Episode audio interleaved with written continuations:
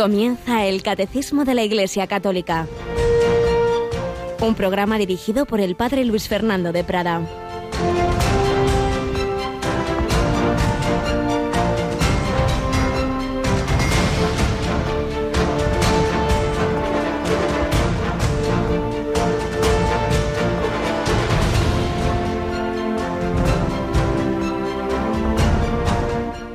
Por esto yo soy tu siervo, porque mi Señor es tu Hijo. Por eso tú eres mi señora, porque eres esclava de mi Señor. Por esto yo soy esclavo de la esclava de mi Señor, porque tú, mi señora, has sido hecha madre de mi Señor. Alabado sean Jesús, María y José, muy buenos días y feliz fiesta de San Ildefonso de Toledo uno de aquellos santos de ese siglo poco conocido, hoy que sabemos por desgracia muy poca historia y particularmente muy poca historia de España, nos olvidamos de que antes de la invasión musulmana hubo una España católica floreciente, unida ya. Había una unidad en toda la península, en aquella monarquía católica, en aquella unidad que se selló en el tercer concilio de Toledo, año 589 y hubo un gran florecimiento religioso, cultural, realmente de una gran dimensión. Y santos como San Ildefonso de Toledo, que es el de los primeros, si no el primero, que, que habla, que escribe pues lo que sería la esclavitud mariana, la consagración a la Santísima Virgen María. Os he leído un famoso texto suyo donde aparece esa expresión que nos habréis oído ya en bastantes ocasiones, cuando San Ildefonso dice que él es esclavo de la esclava de mi Señor ese amor a la Virgen María que tenía, fue llamado el capellán de la Virgen María, y bueno, según la tradición y estas cosas que nos pueden parecer, bueno, bueno, a saber, en aquel siglo, eso de que la Virgen María baja, se la encuentra en lo que sería la, catedral eh, de aquel momento de Toledo, se la encuentra sellada, es sentada en la, en la sede episcopal, le entrega aquella casulla, y bueno, a saber y tal. Bueno, y luego resulta que, que en el siglo XIX Santa Catalina Labouré pues tiene mucho más cerca de históricamente de nosotros y muy documentado, pues, pues la Virgen le habla, está con ella, etcétera, etcétera, le da la medalla milagrosa. Pues claro que sí, ¿por qué no va a poder ser? No faltaría más. En Toledo se celebra con grandísima devoción. Hoy es fiesta en la, la ciudad. felicitamos especialmente a, a, la ciudad imperial toledana y nos alegramos todos de tener este santo tan mariano que tiene, pues eso, textos que, que muchos siglos después, por ejemplo, San Maximiliano María Colbe o antes a Luis María Ariñón de Montfort, pues van a decir cosas parecidas sobre el amor a la Santísima Virgen, sobre la consagración a ella, sobre ser esclavos de la esclava de nuestro Señor. Pues ojalá lo seamos todos nosotros en Radio María, una radio que precisamente mañana, recordamos, cumple 21 años. Aquí tenemos a Cristina Rubio, que nos va a recordar, Cristina, qué vamos a hacer mañana. Buenos días. Buenos días, padre. Mañana vamos a tener un día muy especial, como siempre, pues en torno a, la Eucaristía para empezar, ¿no? A las 10 de la mañana vamos a poner esos 21 años de Radio María en España en, la, en el altar de la Santa Mesa para dar gracias y seguir pidiendo al Señor y a la Virgen que nos sigan acompañando en este proyecto que como es suyo, pues será hasta que ellos quieran. Así que a las 10 Así es. esa celebración de la Santa Mesa desde aquí, desde la capillita de los estudios de Madrid. Y después tendremos a continuación un programa especial en el que bueno pues vamos a contar a nuestros oyentes cómo se ha desarrollado este 20 aniversario que ha sido pues de una forma mucho más especial por ser 20 años y bueno pues los frutos que han ido dando y que seguramente pues darán a lo largo del tiempo y después a partir de las 3 de la tarde vamos a tener un programa de esos que a nuestros oyentes también les gustan mucho, que son de testimonios. Les pedimos que, bueno, pues puedan mandarnos testimonios de cómo ha sido para ellos este 20 aniversario y también, bueno, qué significa para ellos Radio María y qué ha supuesto para ellos el encontrarse con la radio de la Virgen. Ya estos días, estos días decíamos que lo podían hacer pues mm. por diferentes medios o al correo electrónico testimonios arroba a través de, del Twitter también y al teléfono, a ese número de teléfono de nuestro WhatsApp, que es el 668-594-383, con un audio de menos de 30 segundos o con un texto escrito. Así que todo eso, padre. De hecho, ya he visto que van, han ido llegando ya algunos testimonios. Si quieres, recuerdas, por favor, esos lugares donde pueden escribir o grabar su mensaje para que mañana podamos compartirlos. Claro que sí, más larguito en testimonios arroba a través del Twitter con el hashtag felicidades 21 y también un audio grabado o texto escrito, las dos cosas, lo que ellos quieran, al teléfono de WhatsApp, el 668-594-383. Estupendamente, pues nada, que tengamos mañana un, un, día de mucha alegría en esta gran familia de Radio María, bajo la Virgen, bajo la esclava del Señor. Hoy San Ildefonso, Ayer San Vicente Mártir, dos santos españoles, mañana San Francisco de Sales, no español, pero patrono de los periodistas, de los medios de comunicación. Y precisamente en ese 24 de enero del 99 comenzaba este medio de comunicación tan atípico que no tiene ningún interés comercial ni nada que se le parezca, sino evangelizador, de extender a través de esa Virgen María a la que tanto quería San Ildefonso y San Francisco de Sales, extender a través del amor de María también el amor a su Hijo, la buena noticia, esa fe en la que vivían nuestros antepasados hace siglos, es la fe que está sintetizada en el catecismo que por las mañanas compartimos, la fe en la que han vivido tantos cristianos y han muerto tantos cristianos. Estamos hablando del final de la vida y en este primer, bueno, en este segundo momento, después de la entradilla, tenemos siempre algún testimonio y si anteayer hablábamos de una chiquita, precisamente toledana, Conchi, si ayer nos íbamos en cambio al, al mártir que, que celebrábamos, eh, San Vicente, hoy hablamos de un padre de familia que allá por el 2000, 2001 creo que fue, fallecía eh, muy joven, muy joven, con 41 años, dejando, dejando mujer y varios hijos, pero con un testimonio, cuatro hijos, dejando testimonio que vamos ahora un poquito a compartir. Javier Maillo, del, de la familia de Santa María, el movimiento de Santa María, que se origina en la milicia de Santa María que fundó el siervo de Dios, padre Tomás Morales. Pues vamos adelante con estos testimonios que nos recuerdan que estamos en una cadena de, de, generaciones de fe que han vivido conforme nos ha enseñado Jesucristo, su buena noticia y conforme la Virgen María nos ayuda a ser buenos hijos suyos y así también buenos discípulos de Cristo.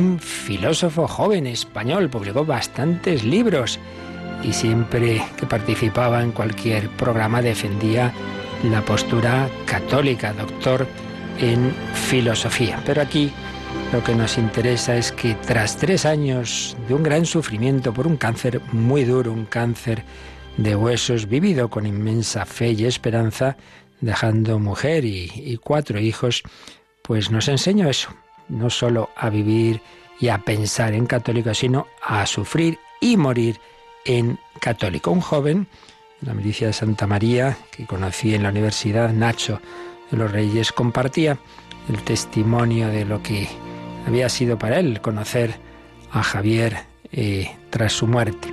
La primera vez que vi a Javier Maillo fue en una tanda de ejercicios espirituales. Me sorprendió cuando le vi. Hablaba riendo, se hacía chistes, reflejaba una alegría inusitada. Cualquiera diría que era un enfermo terminal de cáncer al que le quedaban pocos días de vida y que en ese instante llevaba parches de morfina por todo el cuerpo. Su vida atraía, más aún conociendo su situación, todos sus libros, su aparición en programas de televisión, etc. El primer rato que estuve con él ya me habló del cielo, de la esperanza, de las ganas de vivir, del poco tiempo que le quedaba, y todo con una paz que descolocaba. Y todo con una paz que descolocaba. Qué maravilla saber que una persona una persona está al final de su vida y está alegre, está haciendo chistes, está con confianza, no es una mera distracción para no pensar, sino de verdad con esa esperanza del cielo. En la tanda de ejercicios fue impresionante estar con él, verle con sus muletas, andando despacio, rezando. Nosotros no nos dábamos cuenta, pero el dolor que estaba pasando era muy grande. Quería estar con el Señor, quería disfrutar, estaba abandonado en las manos de Dios y así se sentía como un niño que todo lo ha recibido, que no exige nada más, que solo sabe decir gracias.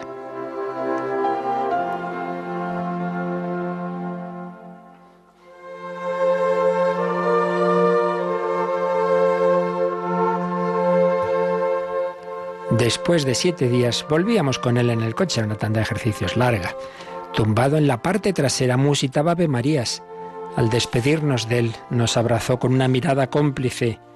Le dijimos, cuando llegues al cielo, ya sabes, da un abrazote a todos los santos y claro a Jesús. Lo haré, lo haré de vuestra parte.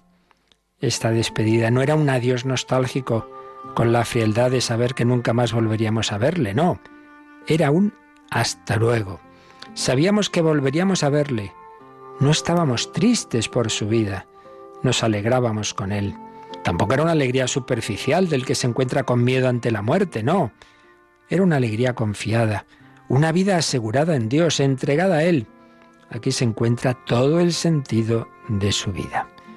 Y por fin, después de tantos ajetreos, idas y venidas, sufrimientos y dolores, llegó a la esperada muerte.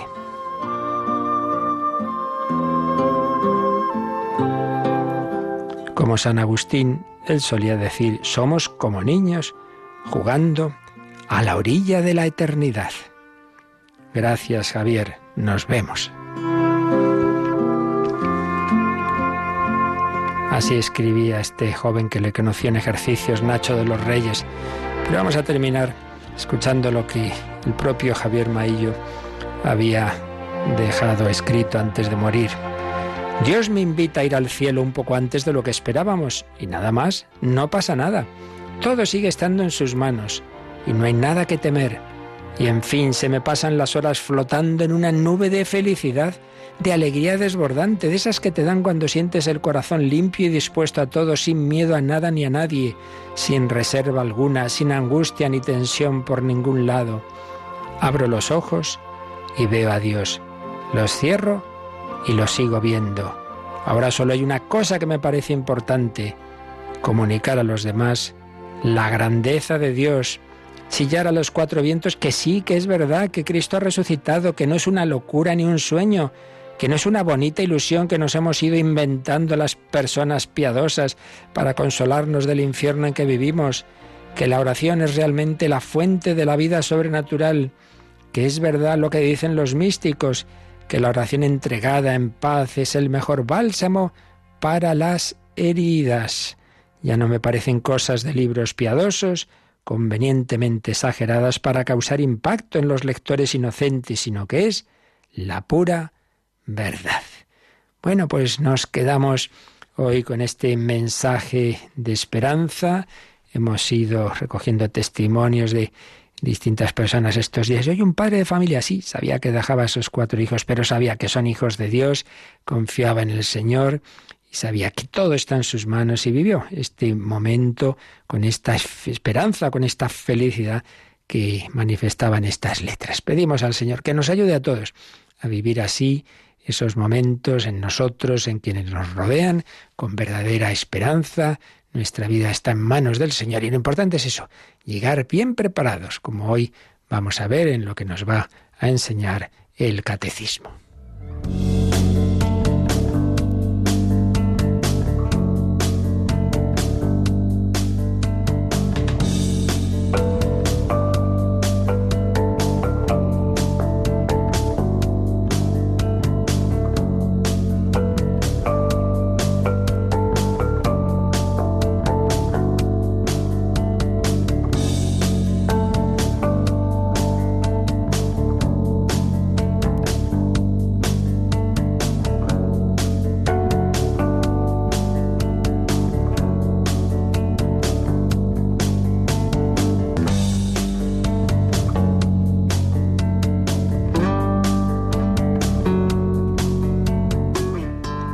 Cristina, como ves, no nos faltan testimonios de todos los siglos, de todos los estados de vida, de tantos cristianos que han vivido, que han sufrido y que han muerto en el Señor.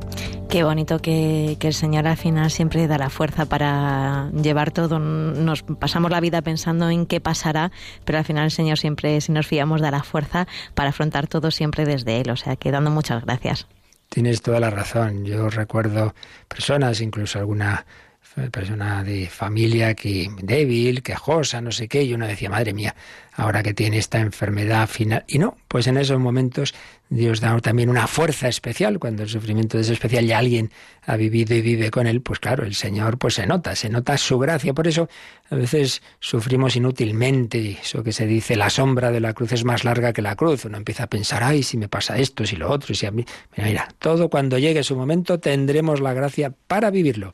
Bueno, pues la vida a veces nos gustaría que, tuviéramos muchas vidas y que fuera larguísima. Mira, es un tiempo, es un tiempo para madurar, el tiempo que Dios dé a cada uno. Y lo importante es aprovecharlo bien. Y esto es lo que nos va a decir el número que hoy nos toca, que es muy bello, pero también nos, es una llamada a la responsabilidad. Vamos a leer el 1013 del Catecismo. La muerte es el fin de la peregrinación terrena del hombre, del tiempo de gracia y de misericordia que Dios le ofrece para realizar su vida terrena según el designio divino y para decidir su último destino. Cuando ha tenido fin el único curso de nuestra vida terrena, ya no volveremos a otras vidas terrenas. Está establecido que los hombres mueran una sola vez. No hay reencarnación después de la muerte. Bueno, pues un número que tiene estas tres o cuatro afirmaciones, vamos a releerlo despacito, muy importante, muy importante, porque aquí está, bueno, pues una llamada a la responsabilidad de aprovechar esa única vida terrena. Cuando uno vive con superficialidad, pues no, no nos damos cuenta de que es que cualquier cosa que hagamos hoy, pues va a tener una repercusión eterna. Nos gustaría, pues, pues bueno, pues no, que no pasa nada, no, no, no. Es, la cosa es seria. Evidentemente que sí. Lo hemos repetido miles de veces y lo volvemos a hacer una vez más. ¿Por qué? ¿Por qué este mundo? ¿Por qué Dios nos ha creado? Bueno, pues porque el amor eterno del Padre, del Hijo y del Espíritu Santo, cuando una persona es, es, buena, pues siempre quiere dar a compartir su vida. Un matrimonio quiere dar a compartir su vida a unos hijos y a otras personas a las que pueda invitar a casa. Bueno, pues el amor infinito de Dios obviamente quiere dar a compartir su felicidad pues a, millones y, millones de seres. Eh, hay un nivel natural de dar a compartir, bueno, pues, pues lo que es la vida humana, la vida terrena, pues la, belleza de, de la naturaleza, pero mucho más es dar a compartir la propia vida divina, lo que es la felicidad eterna del Padre, del Hijo y del Espíritu Santo. Pero claro, eso implica estar a ese nivel divino. Bueno, pues Dios nos ha elevado a ese nivel, nos ha invitado a vivir la vida de Dios nos ha invitado a ser felices con Él, con Él. Pero ¿cómo podemos unirnos a Dios? Ya lo hemos insistido en muchas ocasiones, pues no un modo, digamos, impersonal, anónimo, de fusión, como el café, la leche y el azúcar se puedan fusionar, sino la unión propia de las personas, que es la unión interpersonal por amor. Cada uno sigue siendo cada uno, no pierde cada uno su libertad, sus características propias, eh, irrepetibles, no, pero se une, se une al otro, a los otros por amor, y es verdad. Un matrimonio muy unido, unos amigos muy íntimos, un, padre, hijo, madre, hija, eh, unidísimos, cada uno es cada uno, pero a la vez tiene cada uno su personalidad. Pues bien, Dios nuestro Señor nos ha invitado a esa unión con Él por el amor, por el amor sobrenatural, por el amor divino. Para responder ese amor divino necesitamos esa gracia, que es precisamente eso, la gracia de Dios. Dios nos ha elevado, elevó a la humanidad, pero la humanidad, sabemos, tiene esa primera ruptura o desprecio de esa invitación al amor de Dios. Antes de ello ya había hecho lo mismo con los seres puramente espirituales, los ángeles, pero volvemos a lo mismo. Dado que Dios invitó a unirse a los ángeles, a los espíritus puros, con Él, por amor, a vivir desde el amor de Dios, evidentemente el amor que implica la libertad no se puede imponer. Ámame, sé mi amigo, te lo mando, cásate conmigo. No, hombre, no, no puede ser. Tiene que haber una respuesta de amor, ese ofrecimiento de amor. Pues bien, hay ese tema misterioso, sabemos poco de él, pero que es cierto de que un porcentaje, no sabemos cuál, de aquellos ángeles dijeron no, preferimos ser felices desde nuestra propia autonomía, desde nuestra autosuficiencia, el pecado de los ángeles. Y esa rebelión, ese no a Dios es el que Satanás transmite a los primeros hombres en el pecado original. Y el Señor, sin embargo, por su amor no se echa atrás. Hay una diferencia entre los ángeles y los hombres. Los ángeles, espíritus puros, cuando toman esa decisión, ya es una decisión irrevocable. Se quedan, digamos, como fijados en ella. En cambio, el ser humano, con todo nuestro ser espiritual, corporal, con todas esas dimensiones, pues todavía tiene, digamos, cambiamos, ya lo sabemos, pues tenemos una época que sí, otra que no, otra que a medias. bueno, entonces el Señor da esa oportunidad a esa humanidad que ha dicho ese primer no a arrepentirse, y así es. A Adán y Eva, que nos llama la Escritura, pues, pues el Señor les, les, da ese anuncio de la, de la salvación, pero ya empieza toda una historia, una historia en la que toda la humanidad estamos en esa gran batalla. Diremos que sí al Señor, a la invitación, a su amor, o caeremos en esa tentación en que cayeron los primeros seres humanos de vivir desde la autosuficiencia, de vivir desde la soberbia, de pretender ser como Dios sin la gracia de Dios, no por aceptar su don misericordioso, sino desde nuestras fuerzas. Esa es la, la gran Em, divisoria, digamos, la gran cuestión. Acepto el amor de Dios, el don de Dios desde la humildad, desde la confianza en la misericordia, o por el contrario, pretendo conquistar a Dios. Recuerdo la imagen que en alguna ocasión ponía Benedicto XVI, de, sabemos en la mitología griega, aparece Prometeo que quiere robar el fuego a los dioses, como diciendo, no, no, aquí soy yo como, Dios, subo, subo ahí a robar el cielo, y en cambio en Pentecostés el fuego baja del cielo, porque el Espíritu Santo se nos comunica, porque el Padre y el Hijo nos dan el amor de Dios, el Espíritu Santo simbolizado en el fuego. Las dos formas. Uno, el hombre que intenta robar, ser como Dios desde la soberbia, que es el planteamiento de Satanás, o por el contrario, aceptar el don de Dios. Bueno, pues el Señor nos invita a esa amistad y tenemos la vida cada uno el tiempo que viva. Los ángeles, pues fue una cosa, como decimos, pues un algo, un, un tiempo brevísimo para sí o no. Cada uno de nosotros, pues uno puede ser un tiempo muy cortito y otros 100 años de vida para a lo largo de esa vida ir cristalizando una respuesta que se consuma en el momento de la muerte. Pero ya no hay más. Es verdad, tenemos un tiempo mm, que no, que en cambio en los ángeles como espíritus puros no han tenido de, para ir dando esa respuesta. El, ideal, como, como en los santos, en muchos santos, es que desde el primer momento del bautismo en que recibimos ese don de Dios hasta el final vaya creciendo ese amor. Es como una pareja que cada vez se quieren más, más, más, más, más y de mayores pues un amor mucho más maduro, que ha pasado por tantas circunstancias agradables, desagradables, gozosas, dolorosas, sufrimiento, enfermedades y, el final la muerte.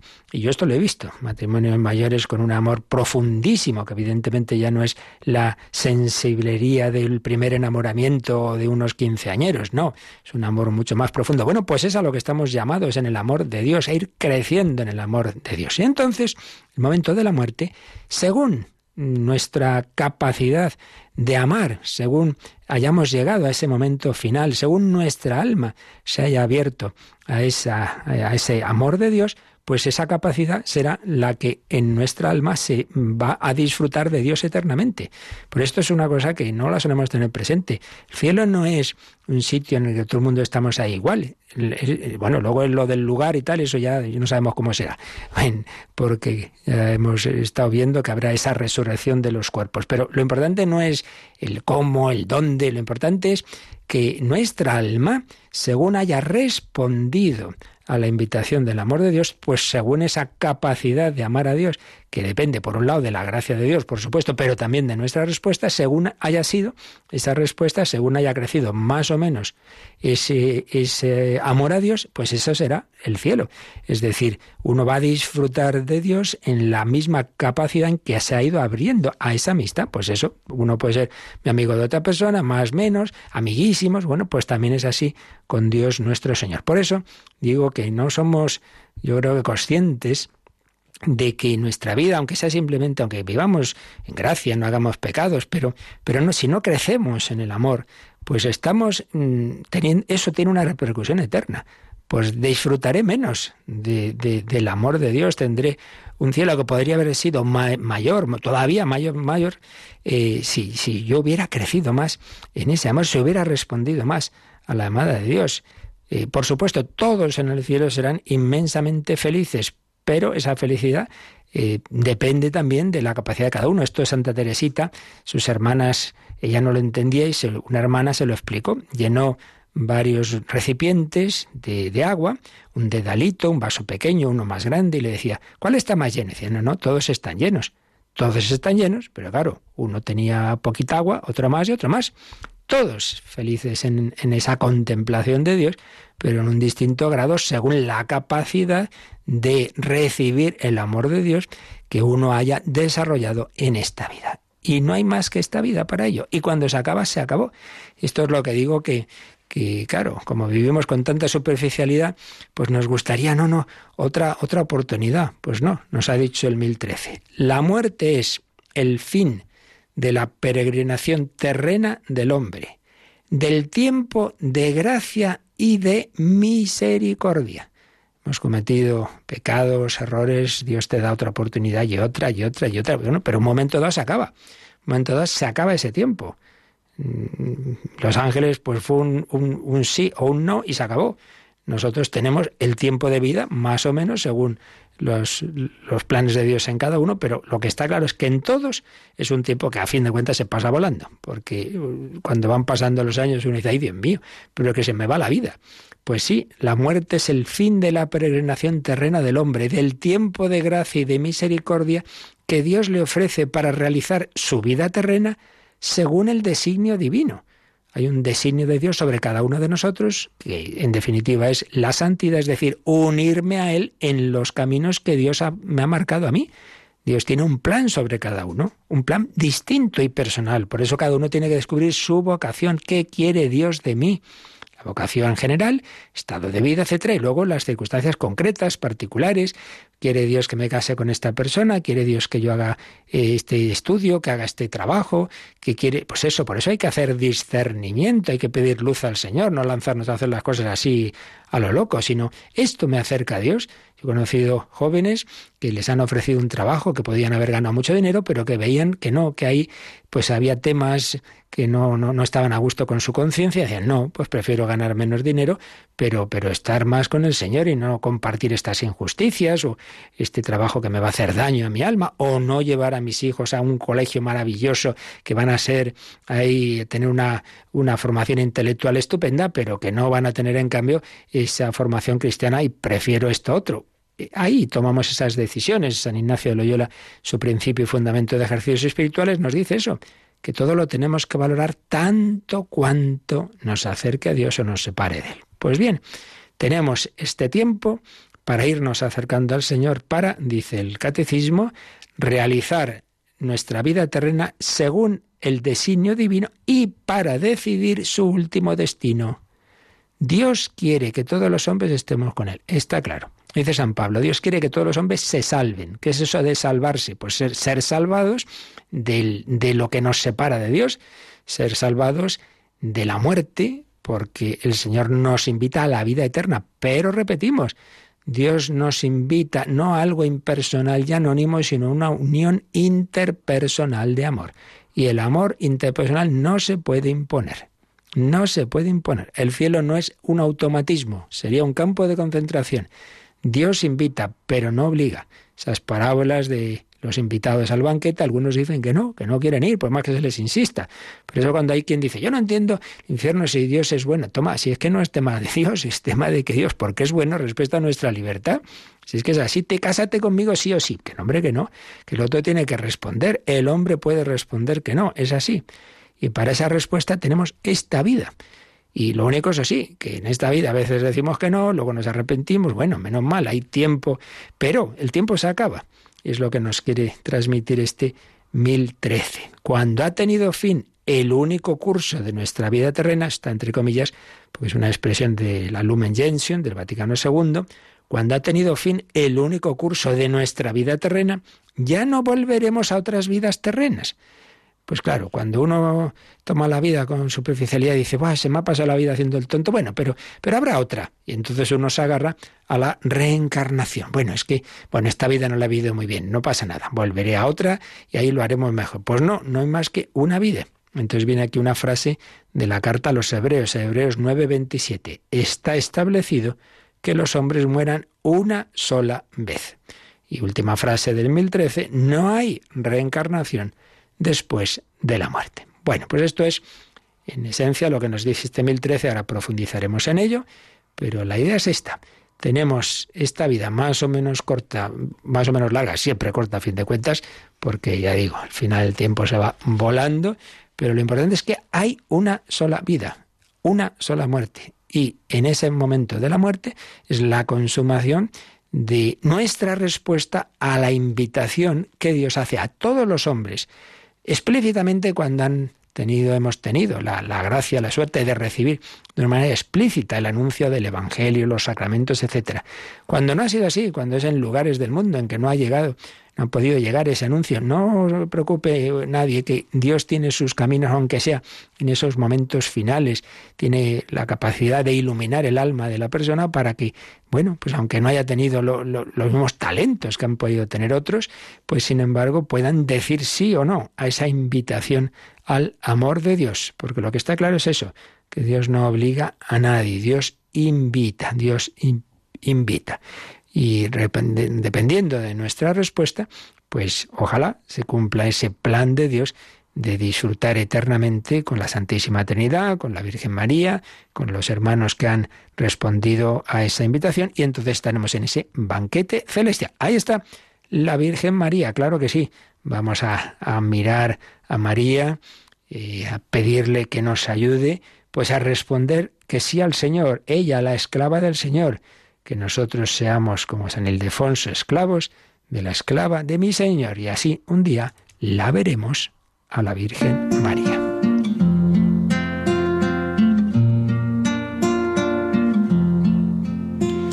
Un día la veré con himnos de alegría, la gloria de dichosa cantaré. Un día al cielo iré y la contemplaré. Un día al cielo iré y la contemplaré.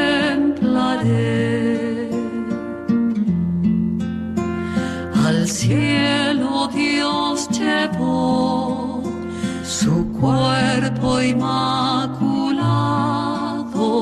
en cuyo seno santo el verbo se encarnó.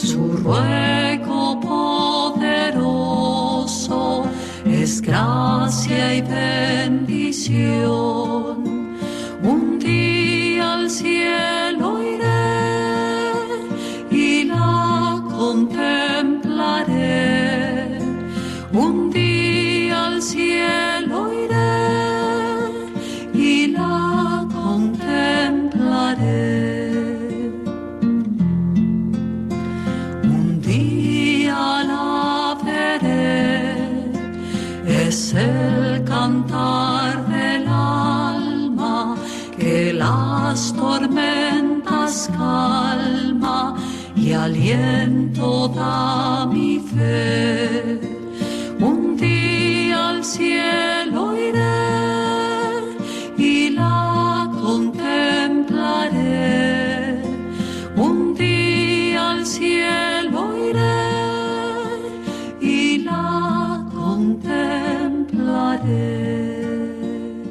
El Catecismo de la Iglesia Católica en Radio María. Un día al cielo iré, es lo que quiere el Señor, es lo que quiere la Virgen María, pero hace falta que queramos también todos y cada uno de nosotros, que digamos ese sí, que sea un sí sostenido cada vez más hasta que llegue ese momento final y sea pues como ese sí quiero de, de la boda, pues después de un noviazgo que sería toda esta vida. La muerte es el fin de la peregrinación terrena del hombre, de este tiempo de gracia y de misericordia para responder a ese plan de Dios y para decidir nuestro último destino. Dios que te creó sin ti no te salvará sin ti, decía San Agustín. Hay que dar el sí. Cuando ha tenido fin el único curso de nuestra vida terrena, no hay más que una vida, ya no volveremos a otras. No hay más que una vida, no hay más que una muerte. No hay reencarnación después de la muerte. Es lo que nos ha dicho este número 1013. Lo explicaba en su tratado de escatología, José Rico, hoy obispo, monseñor Rico, pero que ya antes de serlo, pues como gran teólogo nos explicaba estas cosas, nos hablaba de, de, esa muerte del cristiano que hemos ido viendo estos días, con esta expresión tan bella de morir en el Señor. Y es que lo dice el Apocalipsis, Apocalipsis 14, 13 dice, Dichosos los muertos que mueren en el Señor. El que ha vivido con el Señor, el que ha vivido en el Señor, pues hombre, lo normal es que muera en el Señor. Raro es que quien ha vivido toda la vida con el Señor al final lo deje. Pues no, no, no es lo normal. En cambio, por la divina misericordia, hay quien ha vivido sin el Señor y que al menos al final pues acude a su misericordia. Siempre tenemos ese ejemplo del que llamamos buen ladrón, pero pero no hay que jugar con fuego, porque también hay quien no. No nos olvidemos de que al lado del Señor está el buen ladrón y el mal ladrón. Y uno se arrepiente y el otro no hay ningún signo de que lo hiciera. Por eso, lo normal es que la muerte sea consumación de lo que uno ha vivido, aunque gracias a Dios, pues en muchos casos sabemos de que esa misericordia de Dios que insiste hasta el final va a conseguir al final conquistar a, a, a personas que no han vivido con Él, pero no necesariamente todo el mundo va a dar esa respuesta y también tenemos ejemplos de muertes pues que tienen muy mala pinta, pero en fin, que solo Dios lo sabe.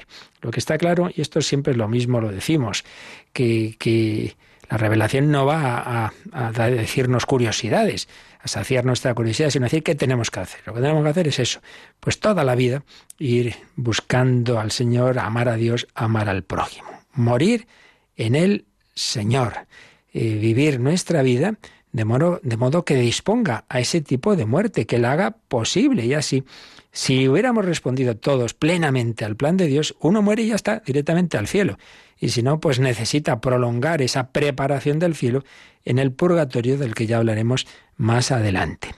Para llegar bien preparados, tenemos sobre todo la ayuda de los sacramentos, desde el bautismo y los demás que van profundizando en esa consagración al Señor, por supuesto el alimento de la Eucaristía, pan de vida eterna, los sacramentos que nos sanan, las heridas del pecado, la penitencia, la unción de enfermos. Pero llega ese punto final de, la vida que es la muerte. Y recordaba eh, don José Rico, pues que tenemos dos temas bíblicos que nos hablan, de, que, expresan esto que, que, nos ha dicho aquí el catecismo. Por un lado, el juicio de Dios sobre el hombre solo tiene en cuenta su vida terrena. Lo vemos en el capítulo 25 de San Mateo, lo que hemos hecho en esta vida. Tuve hambre, me diste de comer, tuve esta vida, eh, lo que hemos realizado aquí. Y luego, pues aparece en la Biblia también como la muerte aparece como la línea que divide la situación del justo, que frecuentemente sufre en la tierra, y la situación del impío, que muchas veces triunfa en la tierra. Y eso lo vemos, por ejemplo, en la parábola de Pulón y Lázaro. El Pulón rico aquí parece que triunfa en esta vida y luego, pues al, tras la muerte es al revés.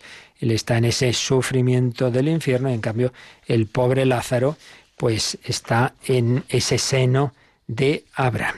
Hacía ilusión, alusión también, don José Rico, a una teoría que se llama la teoría de la decisión final. Ya viene de un teólogo dominico del siglo XVI, Cayetano, que comentó a Santo Tomás, que se preguntaba por qué, por qué una decisión humana, las decisiones humanas, como hemos dicho, van cambiando a lo largo de la vida, y en cambio, en el momento ya de la muerte, esa última decisión ya es la definitiva. Entonces se preguntaba por qué esa decisión ya tiene esa estabilidad propia de los ángeles, propia de los espíritus. Y decía que es que en ese momento de la muerte se superponen el último momento de esta vida y el primer momento en que el alma ya decide de modo angélico. Y decía que todavía, todavía, todavía, en ese momento cabía decidir en favor o en contra de Dios, aceptar o rechazar esa invitación de Dios. Y por eso, aunque uno hubiera dicho un no hasta ese momento, todavía ahí podría cambiar. Esa teoría del siglo XVI reaparecería con, en otros nombres en el siglo XIX, en el siglo XX, como esa última oportunidad de decidir eh, en favor o en contra de Dios. Por un lado, bueno, pues vemos ahí una parte que es verdad, que esto que decíamos antes, de cómo, cómo, el Señor quiere que todos los hombres se salven, pues va a darnos hasta el final esa oportunidad de acoger su amor. Eh, podemos recordar la parábola del viñador que llama a diferentes horas, a unos y a otros, sí, eso es verdad. Ahora, es verdad también que esta teoría tiene el riesgo de minusvalorar la vida humana, como si esa decisión final ya no tuviera nada que ver con todo lo que uno ha hecho. Hombre, pues no, no es tampoco eso muy conforme con, con, con, la experiencia y con la antropología, pues que el ser humano, pues lo que decide al final, pues normalmente tiene que ver con lo que ha ido haciendo en su vida. Ahora, repetimos, aquí hay un misterio que solo Dios sabe de lo que hay en cada corazón humano y desde luego de su parte no va a faltar esa invitación de su misericordia. El tema es si en ese momento, pues hasta qué punto esa libertad humana que puede haberse endurecido ya, y esto se ve, ¿eh? es que claro, las personas buenas, yo me doy cuenta, personas buenas dicen, ay, no, seguro que al final todo el mundo se convierte, porque valoran a todos como son ellos, pero es que, es que hay personas que se aferran al mal e incluso a pactos con el demonio y que no les da la gana. Si es que es tremendo el misterio del mal. En cuanto a esa teoría de la reencarnación, pues fijaos, en el fondo lo que viene a, indicar es que, que, todo, todo el mundo pues le parece como que esta vida se le queda corta, entonces no, uno quisiera tener varias vidas y, y, de alguna manera es también una expresión de que la verdad católica sobre el purgatorio, sobre el purgatorio, pues cuando uno no tiene esa fe, pues de alguna manera se busca otro tipo de purgatorios, que sería esto, bueno, pues habrá otra vida y en esa vida ya arreglaré lo que he hecho mal en esta, ¿no? Bueno, pues eso no tiene absolutamente ningún fundamento, ninguno. O sea, pero a ver, ¿de dónde? Es curioso que personas que no creen en lo que nos enseña el Señor, la Biblia, la Iglesia, luego creen cualquier cosa que viene de no sé qué teoría, de no sé qué lugar oriental, eso sí se lo creen, pero bueno, ¿qué fundamento tiene? ¿Y dónde? Científicamente, explíqueme usted esto, ¿no? Pues ninguno, pero no sé, con tal de que no sea cosa de la Iglesia, uno se cree cualquier cosa.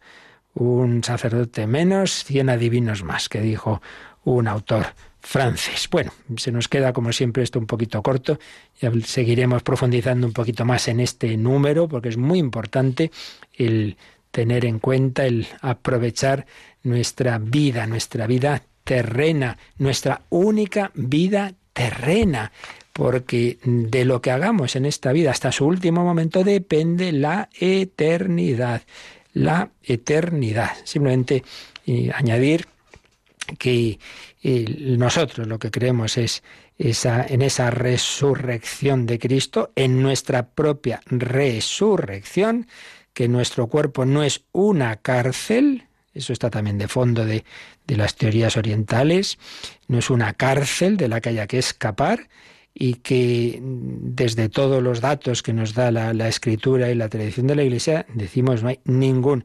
fundamento para estas teorías de la reencarnación. Eh, nosotros creemos en una dualidad, no un dualismo, lo hemos explicado en bastantes ocasiones, dualidad, cuerpo y alma, cuerpo y alma, pero no hay más que, que esa vida en la que se, se muere una sola vez. Y como lo que nosotros creemos es que este cuerpo resucitará, esta carne resucitará. Y ya no hay más. El momento en que termina nuestra vida, es la decisión que el hombre haya tomado, la vivirá en su alma, lo que veíamos de la escatología intermedia, y al final, pues también con su cuerpo, pero no hay volver a empezar. No hay un volver a empezar, sea por esas teorías orientales, sea por filósofos como Nietzsche, el eterno retorno, nada, eso no tiene ningún fundamento. Y también hay que decir que en esas teorías eh, la salvación se pretende alcanzar por las fuerzas del hombre. Bueno, yo me voy y voy esforzándome, esforzándome y me salvaré por mí mismo. No, la salvación siempre es un don de Dios, que eso sí, luego hay que acoger y dependiendo de nuestra acogida y nuestra respuesta, pues lo que estamos diciendo, ¿no? Pues de eso dependerá también la eternidad, pero siempre es mm, respuesta al don de Dios. Bueno, lo dejamos, que teníamos por ahí alguna pregunta pendiente y cualquier otra que ahora queráis añadir, como nos van a recordar.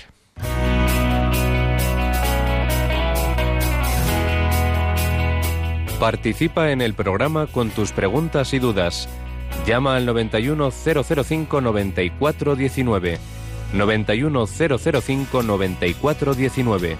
También puedes escribir un mail a catecismo arroba radiomaria.es. Catecismo arroba radiomaria.es.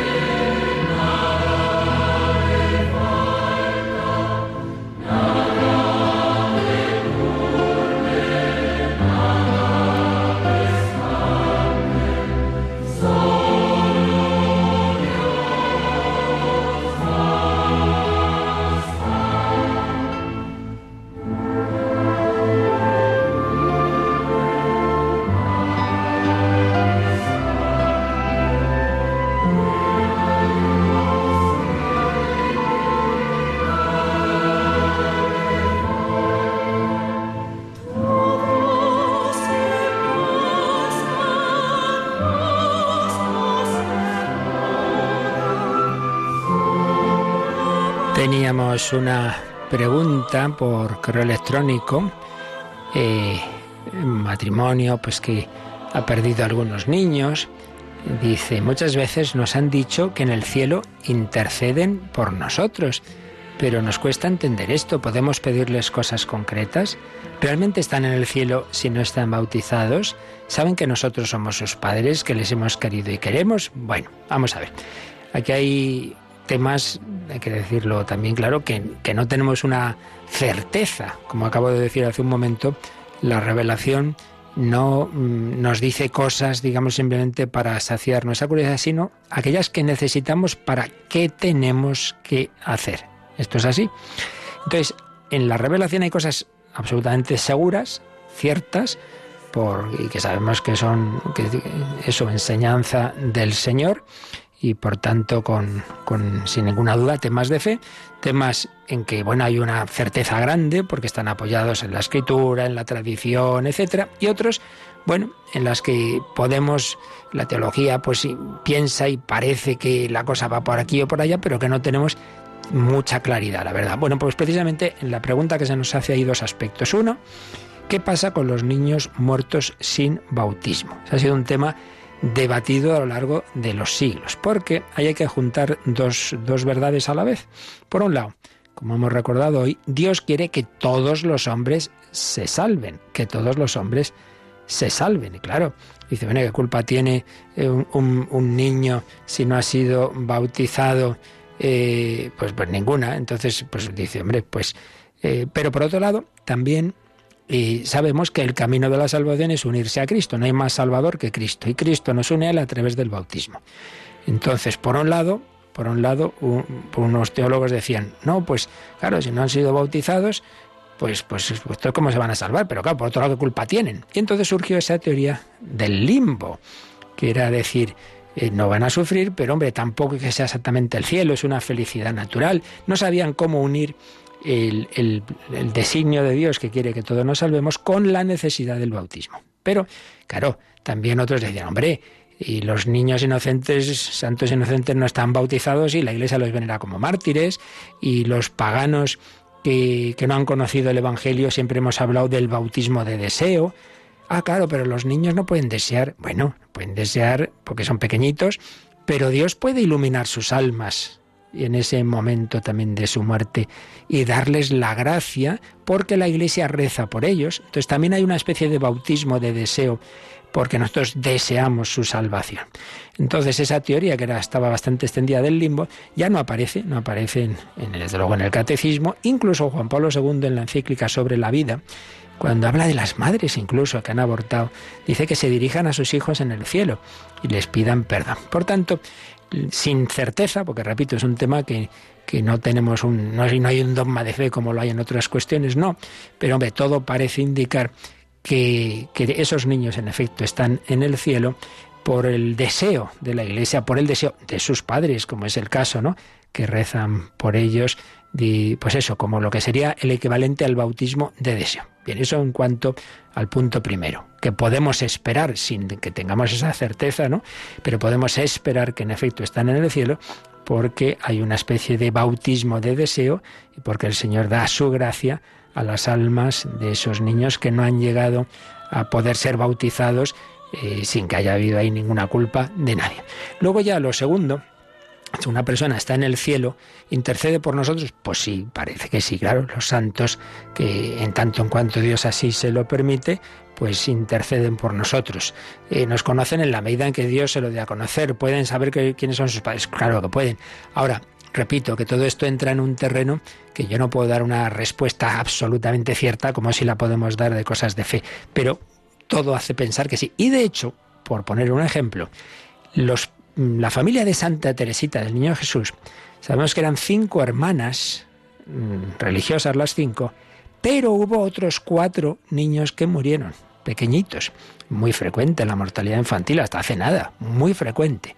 Pues bien, Santa Teresita tuvo la experiencia de que esos hermanitos suyos la ayudaban y ella que se armaba líos a veces, escrúpulos y tal, cómo intercedían por ella cuando ella se sentía así. Y dice, vosotros que no tenéis líos, estáis en paz, y experimentaba esa ayuda.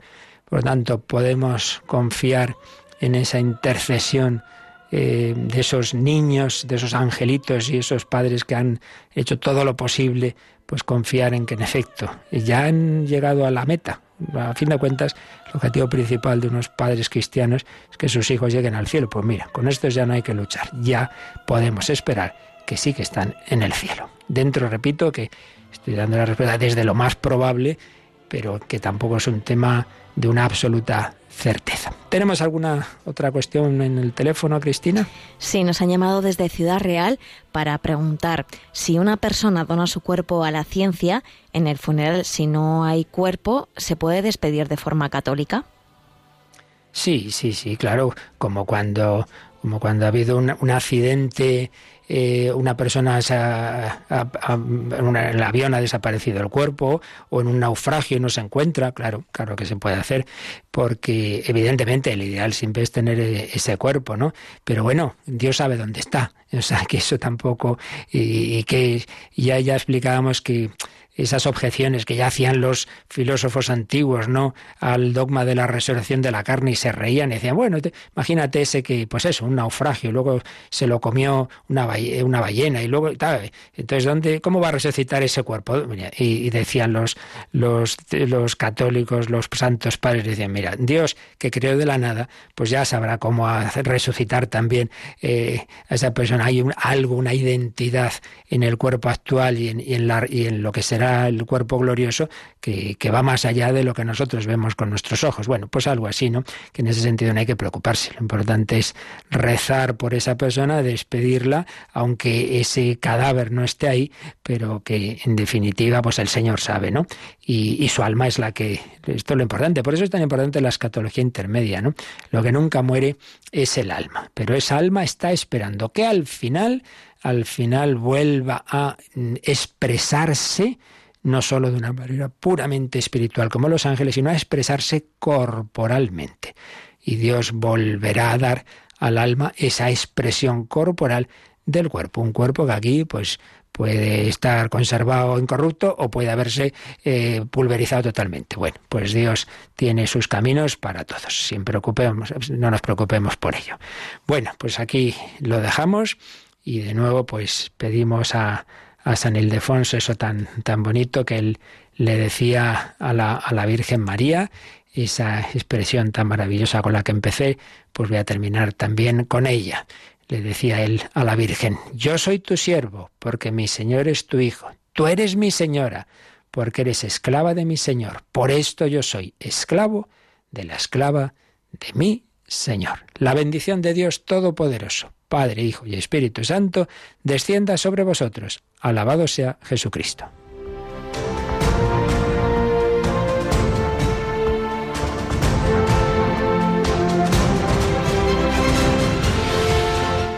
Han escuchado en Radio María el Catecismo de la Iglesia Católica. Un programa dirigido por el Padre Luis Fernando de Prada.